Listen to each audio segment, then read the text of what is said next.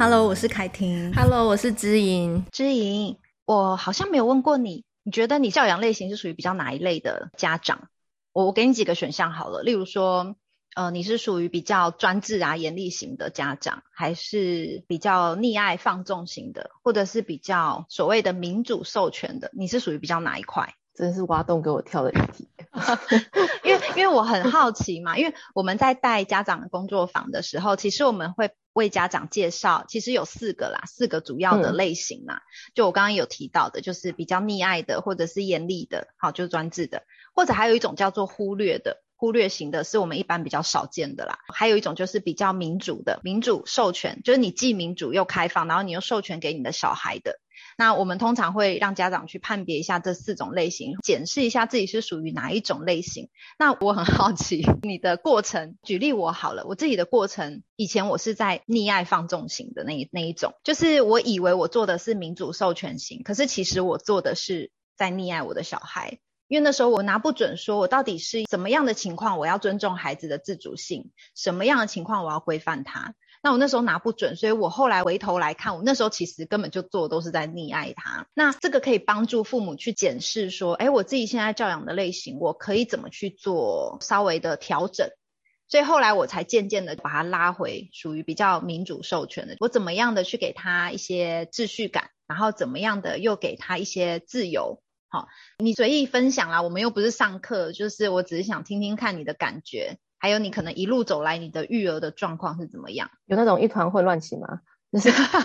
想要严在一起是吗？对，想要严厉严厉不起来啊，然后想要溺爱又会崩溃。嗯、我发现我好像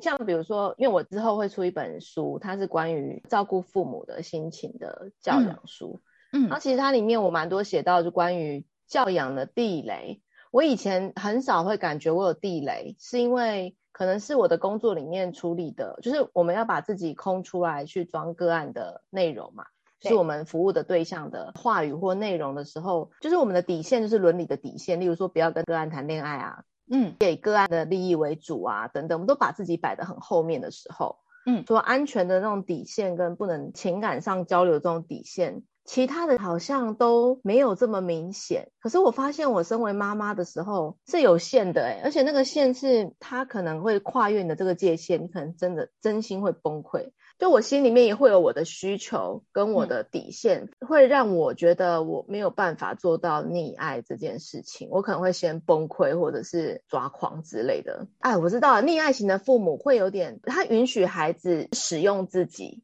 嗯，然后使用自己的方式是说，呃，其实我为你服务，我不会少一块肉啊，因为这件事情蛮简单的，或者是，哎、嗯，其实这件事情我帮你做完，也许你也会开心啊。可是这类型的父母啊，其实到了青春期就会发现孩子有个状况，是我们以为孩子长大了，嗯，会为自己着想，可是孩子真心没有那个习惯为你着想的时候，父母就有可能崩溃了。嗯，然后或者是当当我们的爱很多，结果小孩抱怨你，你从来不了解我。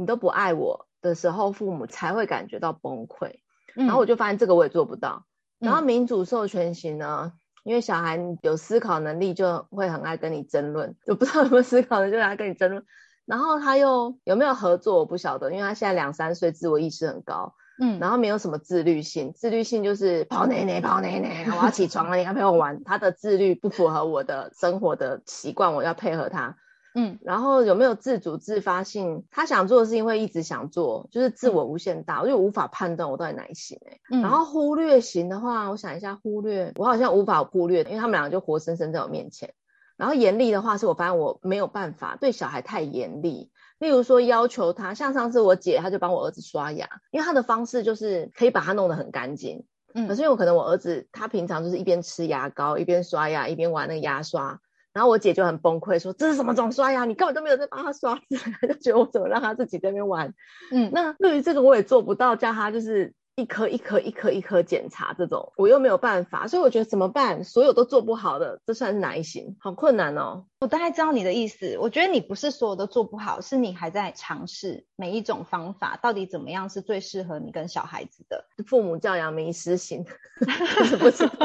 没有航道，所以我我是不是之后还要把这个父母迷失航道型这块拉出来？就这个都没有在这个航道怎么办？就是那个一百零八道，第第不知道哪一道这样。可是我觉得啊，主要啊，我有 catch 到一点点你的类型，你是属于比较，因为其实大部分来说，我们会比较是在溺爱跟严厉之中在走跳的，就是当我们觉得小孩爬到我们头上来的时候，嗯、我们就会开始变严厉型嘛。嗯，啊，可是当我们觉得我们自己很严厉，严厉到我觉得说，哎、欸，我都受不了自己的时候，我觉得很愧对小孩的时候，我又会跑去溺爱他，这是很正常的，啊，就是父母的心态。可是我觉得你跑来跑去，对，可是我觉得你没有到那么极端，这两边跑来跑去，你是还有有那个角度是往民主授权型那边去跑的，就是你让他自己倒东西之类的吗？对，你有稍微往那个部分，你在这个三角地带，你在游移，然后你在寻找那个最适合的方式，因为毕竟我们要怎么样给小孩子自主权，但是你又要因为他可能年纪上的关系，必须要有所限制嘛。你不可能叫一个一岁的小朋友去选择他自己要吃什么啊，这一定是父母去帮他做决定的嘛。因为他万一塞那种很危险啊，或者是他没办法吞食下去的东西，一定是危险性的。所以我觉得我们就像上次我之前一岁半的时候，我我女儿她那时候超爱吃坚果，就是那种白色的那一种，那种叫什么果？嗯，腰果啊，腰果，对对对对。然后我们有一次去医院的时候，然后那个护护理师就吓到，他说：“你怎么让他吃这个东西？”然后我就说：“这个这个是比较软的那一种。”他说还是不可以，因为我想说，诶，腰果是比较不硬的，嗯，然后他那时候又在咀嚼，就是练习咬啊，嗯、然后而且腰果好像，反正就是因为我可能我知识上的不足，然后我觉得像你讲的，不能让小孩选东西，所以我想说他有一个，呃，富含营养这么高成分的坚果类的东西，他愿意吃，我很开心。结果没想到，就是这是不行的。嗯、那我就觉得，这让小孩选择食物这件事情，真的还是要依照年纪耶。对，所以就是父母往往在这个部分的拿捏程度是要学习的，其实很正常啊，就是 就是都在试探嘛，然后也在学习的方向。其实就像我现在也是，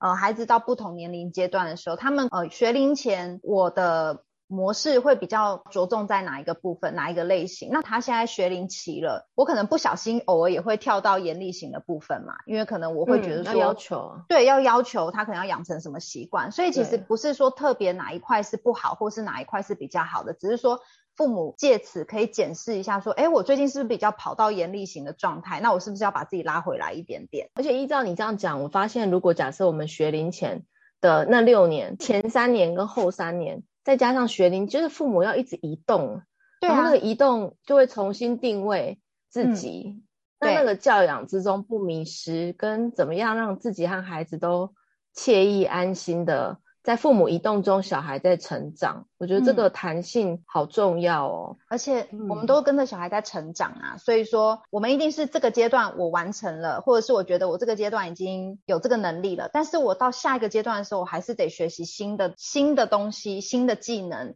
来因应或是符合我现在小孩的年纪嘛。所以我，我我觉得。所有的弹性跟调整是在当父母的过程中，一定必须要一直不断的去进行的。而且，如果假设夫妻的定位是不同调，怎么样彼此配合，或者是彼此间看懂对方在干嘛，是很重要的。像上礼拜啊，我儿子就是我们在就买了个应该是粤式料理，嗯，然后他就有一碗汤是关于米线的，嗯，然后我儿子就很想喝那个汤，他他现在已经一岁八个月。哎，一岁九个月了，他就把汤呢要弄到他的小碗里面，就是那个大碗的汤弄到小碗里面，然后再呢就是自己拿起来喝。嗯，然后对我来说就是看他倒的精准度啊，就是他和他姐姐在这个年纪都很爱倒东西嘛。嗯，然后我就发现我先生他看着他儿子拿那么油的汤倒到小碗，他就快要崩溃，发现他整个脸脸都不对劲，然后神经紧绷。可是我儿子就倒过去，哎，顺利的没有倒出任何一滴的那种得意跟骄傲感。他有点看他爸在逗他爸，然后觉得他成功了，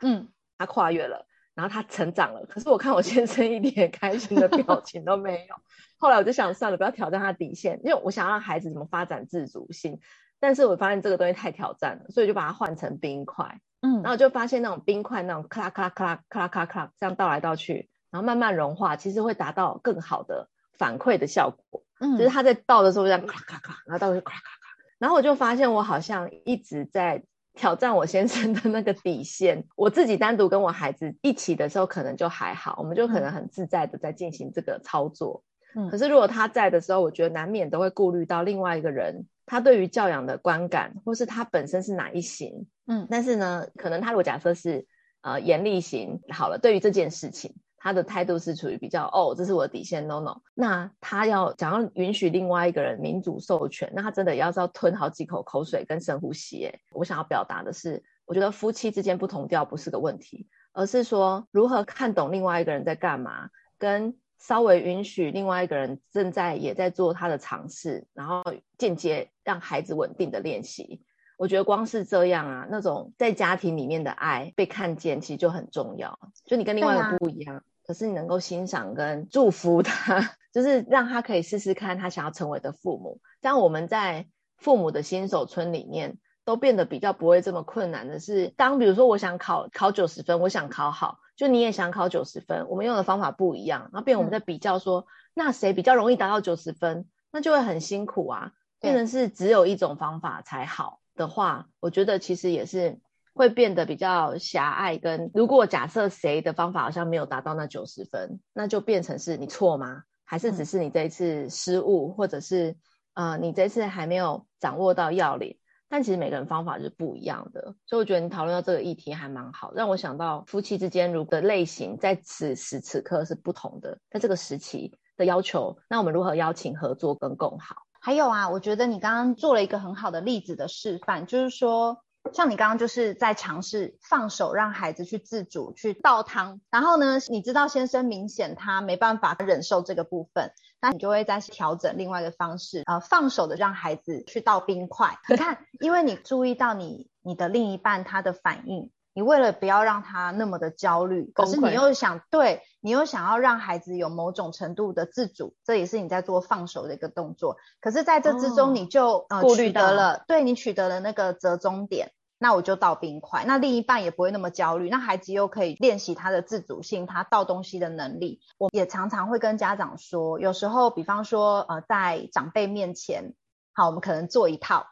那、啊、可能我们自己在家里实施的，可能又是另外一套。不是说我们双面哦，是说我们知道长辈的底线，我们就比较不会有那么多冲突嘛。假设我们用同样的例子来说好了，我今天在长辈面前，我绝对不会让我的小孩倒汤，对不对？嗯、但是倒冰块 OK 啊，长辈一定也可以接受。所以呢，你同时保有自主性，然后呢，又保有了就你想给孩子训练的这个小肌肉的动作，然后再来呢，你又顾虑到长辈的情绪。所以这不是三方面共好吗？嗯、所以我觉得常常跟呃家长啊在讨论事情的时候，我也会给他们这种观念，就是很多时候弹性真的很重要。像呃我的例子来说，我常常会举一个例子是，我带孩子回长辈家，就是回到公婆家或者是我的爸爸妈妈家的时候，嗯，他们一定会变形，我的小孩一定会变形，他们会变得有有想要得到。呃，长辈的无止境、无限的疼爱，所以他们会要求很多东西，或者是他们可能在当下，我们在家里算是不吃零食的状态，可是他在那边呢，他就会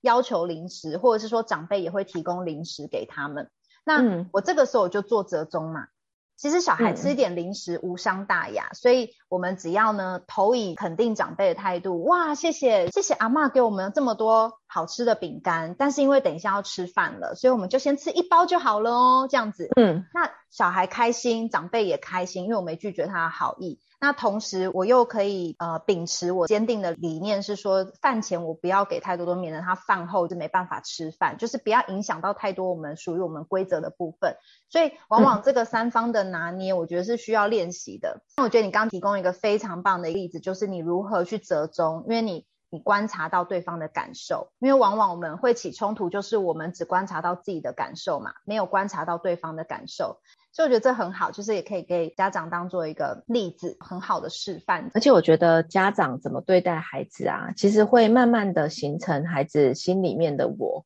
例如说，我们其实从小比较多比较多啦，就是可能是要不就忽略放养，要不就是严厉型嘛，就是指责或者是打骂教育。嗯、那其实在这个部分，孩子长大啊，他所谓长成一个。乖孩子的样子，或是符合我们期待想要的样子，其实是因为我们这个外在的父母已经长到他内心里面了，所以当他想要，例如说，当我考不好的时候，我内心其实就会自责。那这件事情其实是因为我们父母在期望之中会希望他有自觉嘛，嗯，会希望他可以反省说，好，那你下一次可以怎么要求自己？其实是我们期望来的，所以父母对待孩子的模式，他会慢慢长成孩子心里面的我。他也就是我们在讲说，比如说客体关系，我自己是一个怎么样的我，跟我对别人的预期。例如说，假设我考不好，我就会觉得别人可能觉得我不够好，别人可能会挑剔嫌弃我，或者是他可能觉得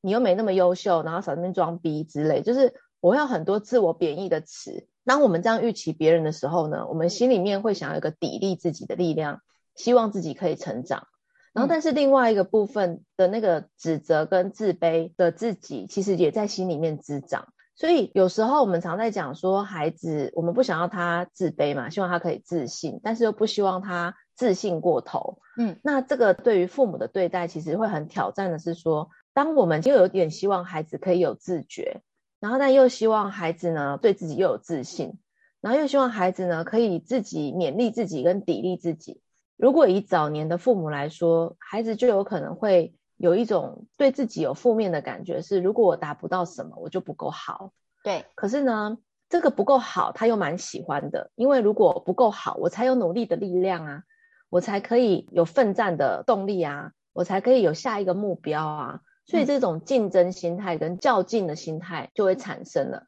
所以我们心里面往往就装进了更多要去比赛的对象，然后去跟那个人较劲。这是在我们早年的父母所培养，我们会希望说你自己找对象比赛啊。嗯，可是这件事情又会变成是孩子往后在人际关系上不自信，或是如果我被比下去，我好像什么都没有的患得患失。所以我觉得，其实如果在我们思考父母类型之外，其实我们思考是我们对待孩子的方式。原本我们想要让他变成，比如说自律的人，戒律慎言，然后自己有要求。或者是呢，希望他可以有自觉，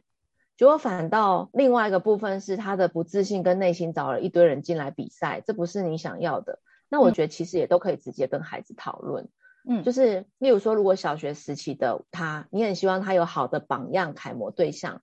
这个是小学时期的孩子需要的。但是呢，他久了之后，他变成养成这样的习惯，而且他反而抓了更多人，他以为爸爸妈妈期望他的是要他这样。那他在国中阶段到甚至高中、大学阶段开始，如果没有人比，那他就不知道他的努力目标在哪里的时候，那他就变成不是自主性的往自己想要的目标嘛，所以他的自主性就会消失。嗯。所以我的意思是说，我觉得我自己啊，也是在调整我自己对于养育跟成为父母的一个状态是，像你刚刚讲的那个父母有不同的类型可以去啊，不是说马上变来变去啦，而是说时而。孩子这个情况给他放溺爱放纵，然后但是十二呢，在他需要自律的时候，让他知道规范在哪里，然后又可以让他是允许他有自己的想法，跟他可能可以可以跟你讨论。我觉得父母留这个后路给孩子走，去聆听到孩子的心声，重视他的感受是重要的。因为有一些父母会误解成，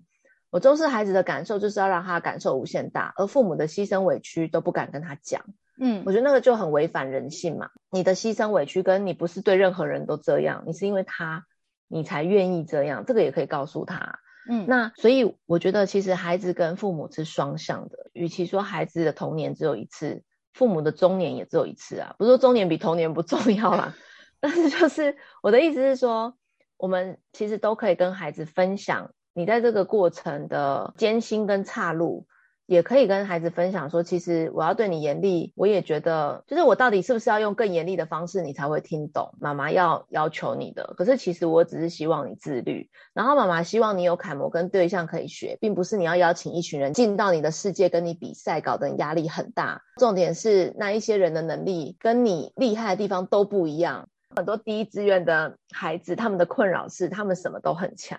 嗯，可是他们真的找不到热情的所在的地方是。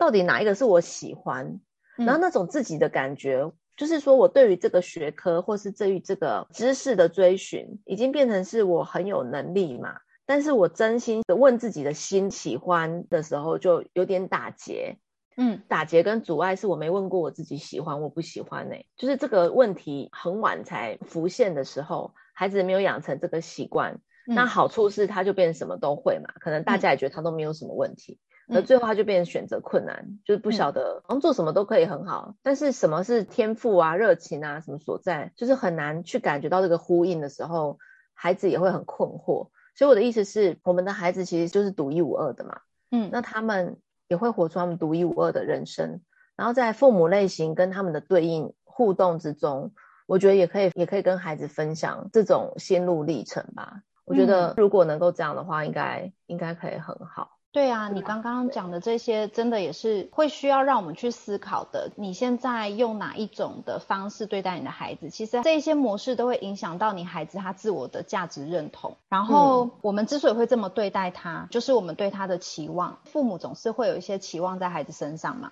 可是我当那些期望只是我们心里的投射，或是我们自己把我们自己以前的渴望投射加注在孩子身上的话，变成说孩子他就会为了满足我们自己。然后去达到我们的要求，那就会变成像你刚刚说，孩子他就没有生命力了。有时候我们会说，哎，有些孩子真的他好棒、好乖、好好，都很听父母的话的时候，我们是不是也要去反思说，他做这些好孩子的形象，他到底是他自己真的想要做这样的好孩子，还是他是为了满足自己父母的期待？那一旦他只是做什么都是为了满足别人的时候，他就真的不知道自己想要什么了。就像你刚刚讲的。对，所以我我常常也会在生活中，当我感觉到我开始不小心变成对于孩子有太大期望、太高期望的时候，就是例如说我的孩子现在在学写国字，刚开始学写。那如果说今天我太高的期望是在他必须写得非常工整，一个字都不能歪，要擦得非常干净漂亮，好，一点痕迹都不能有的时候，我觉得这就是已经超乎他现在能力所及了。我就会赶快意识到说啊。这是我期望他的作业簿跟他呈现出来样貌是这样，可是我印一本就可以了。对啊，那可是我让他，但是我有没有让他自主的去学习？有没有自主的去感受到我需要去为我的作业负责？还是说我写这个作业只是为了我的妈妈觉得这样才是对的？所以后来我就调整，我就调整说。我让我的孩子自己去看，除了我我会帮他检查一下之外，我会让他先去看，他觉得哪一个字他自己觉得不够不够好看，或者是他觉得哪一个字真的歪的太离谱的，没在点上。对，真的那有时候是真的歪到格子外面，那个太夸张了，对不对？这种太夸张的，就觉得这个他自己必须要判断出来嘛。那所以我就会先培养他说，你自己先去找，看看你有没有觉得你写不好的部分，或者是真的太夸张的，嗯、往往他真的可以挑出一些东西。然后他再来做修改。嗯、其实我发现写字是一个，就是那个笔画跟格子的空间的关系耶。嗯，然后就是说小孩他他从点，因为他的他的视野是就是在作业上是狭小的嘛，嗯、就是说他如果能够观察这个字在格子里面的哪一个地方部分，对哪一个部分到哪一个，那他就会去观察他跟那个上面那个大字的关联。的时候，它是一个很好玩的观察练习，然后所以我觉得你好棒哦，就是你看哦，这其实是你退一步去观察到孩子对于作业的感受、想法，跟邀请他去观察，那是因为你观察到，如果父母的过多的介入，会让孩子是因为你而写，嗯、因为你要罚他，或者是我说其他的父母啊，不是你，是、嗯、如果假设因为要罚他，嗯、或者是有一个非常漂亮的作业版本，嗯，而让他变印刷机的这个欲望。然后在小学期间的孩子其实是很容易会因为大人的要求而去改变自己的，这是一个好处。但是这个拿捏的美感就在于怎么样会是他是为了你而写而努力，还是是他是为了他也想观察这个跟空间的关系，然后这个跟上面的字有哪里不一样。嗯，然后甚至是他也可以扮演成其他的角色，回头看，哎，这是另外一个人，叫做林插环，例如这样子，就说，哎，林插环的作业本，我来帮他圈圈看，哪边没有在点上 的一个换位思考的有趣的游戏。那作业这件事情，就会不只是父母跟孩子去拿出一个漂亮的成绩单，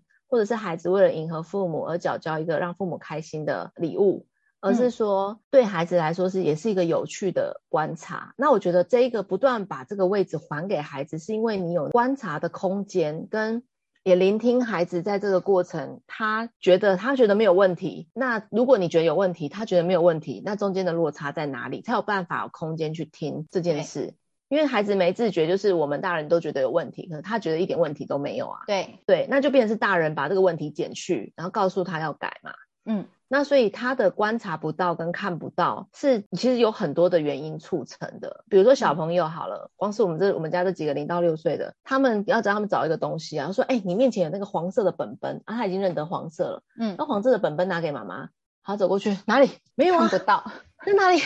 然后我发现那个其实是孩子他的感觉统合是没有整合的状态下，就是他在零到六岁的期间，他还没有办法很明确的，就是把物品跟他的手做一个，就是那个位置在哪里，然后跟他观察到这个对空间的感觉给整合起来嘛。那我觉得对于小学期间的孩子，其实是更精细的。他有粗心，或是他是一个很细心的孩子，其实在他的作业就可以慢慢去培养他的能力，是说他慢慢的开始建立专注跟专心的这件事。那我觉得观察小孩在字的跟字跟字的对应，跟字的笔画和上面那个样板的对应，就可以去玩一些游戏。然后我觉得这也是应该是说，这是你身为父母，你有你有那个心里面的弹性，或者是即便有时间的紧迫的压力，然后有孩子跟上一次表现的差异。等等的这些情况之下，你还保有一个余裕，是对于孩子的作业，他怎么去完成这件事的好奇。然后我觉得这个好奇心是，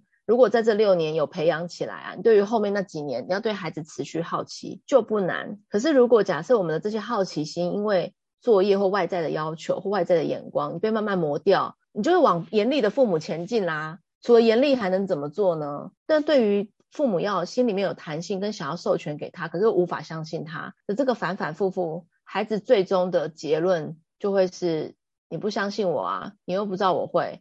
然后或是你看到的都是我没做好的，那这些其实也会让父母很受伤啊。因为我相信，对于父母来说，要不就是除非是真心想忽视孩子，觉得我多生你，我觉得很痛苦，你害我钱也要花在你身上，这种怨恨型，就是对孩子出生很后悔的父母之外。嗯我觉得其他父母其实大家都想要做好，只是说那个好，把自己变成一个不像自己的样子的那个结果，然后最后又让孩子抱怨的委屈，其实是好难去跟孩子分享的。有时候就觉得，哎、嗯，我对你一辈子好，每天都帮你煮早餐，每天都叫你起床，每天都载你上下学，再远都送你去，结果你只说我打你的那两次，有很多的父母懊恼是这个，或、嗯、者觉得说你为什么只记得都是这些东西？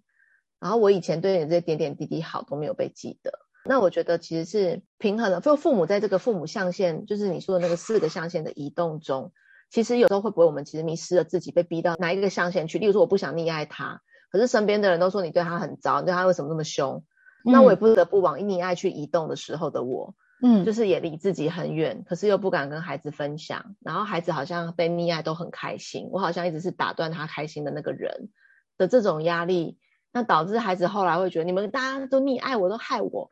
那 你不觉得这其实也是父母很难为的？所以其实父母在，所以我觉得你这个象限有好多可以讨论的哦。对，我们先来做个小小总结好了。就是我觉得父母在认识自己的孩子之前，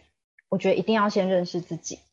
嗯，我也是在这个不断学习之中来慢慢去认识自己。我我也发现说，原来我我刚刚有讲嘛，我也就是认识到说，原来以前我是属于比较溺爱型的。那我也认识到说，当我一一旦比较走到严厉型的时候，我可能会出现什么样的状况，还有我对孩子的要求可能会过度过度要求，那我就会赶快把自己拉回来。我们要先认识到自己是属于什么样的人，然后再来去检视、觉察、觉察这个部分，我是不是应该要调整。那我会去调整，是因为如果当我给孩子过多的要求，第一个就像你刚刚讲，那不是他自己要求他自己的，变说他是被动的要求自己，那他也不觉得他哪里有问题，所以在我们一起去寻找说他觉得他哪里比较需要修正的部分的时候，他第一个他也是在认识他自己，孩子也是在认识他自己，嗯、然后他也是像你刚刚讲那个很棒，就是那个字的位置，他也要去观察，像他，我发现孩子往往他。会写得很丑或者是很歪扭的部分的时候，往往是他没有去观察那个字的位置。那现在孩子的作业本，它都是有那个一个格子，它会有它会有那个虚线嘛，有那个淡淡的虚线，有十字嘛，就有那个四格。所以孩子其实是可以去观察这个字是在属于左上、左下、右上、右下的哪一个部位。所以我们就是可以，你要给孩子鱼，不如教他钓鱼的方式。所以就是去教他说，哎，你去看这个字，你去观察这个字的位置在哪边，你如何模仿它，还有最重要就是笔画。就是现阶段什么是最重要的？就像你讲，有时候往往会写得很丑，是因为笔画不正确，字的位置观察不对。所以我们就是要引导他，让他关注到这个部分。那最重要是，我想要让他能够有一个发自内心、自我负责的一个态度。所以，变说我就不能干涉过多嘛。我如果干涉太多，就什么都是我帮他做好，什么帮他检查好。但有些必须他自己去负责的，他没有注意到，我也没有急于要求，我没有去刻意点出来，他也没发现到的话，那事后老师帮他红字圈起来，是不是让他更有感，更有感去看到说，哦，原来我这个部分是错误的。所以我觉得在这个部分，我们要如何做到去平衡，嗯、其实真的有困难，但就是一定要先认识自己。嗯，就是。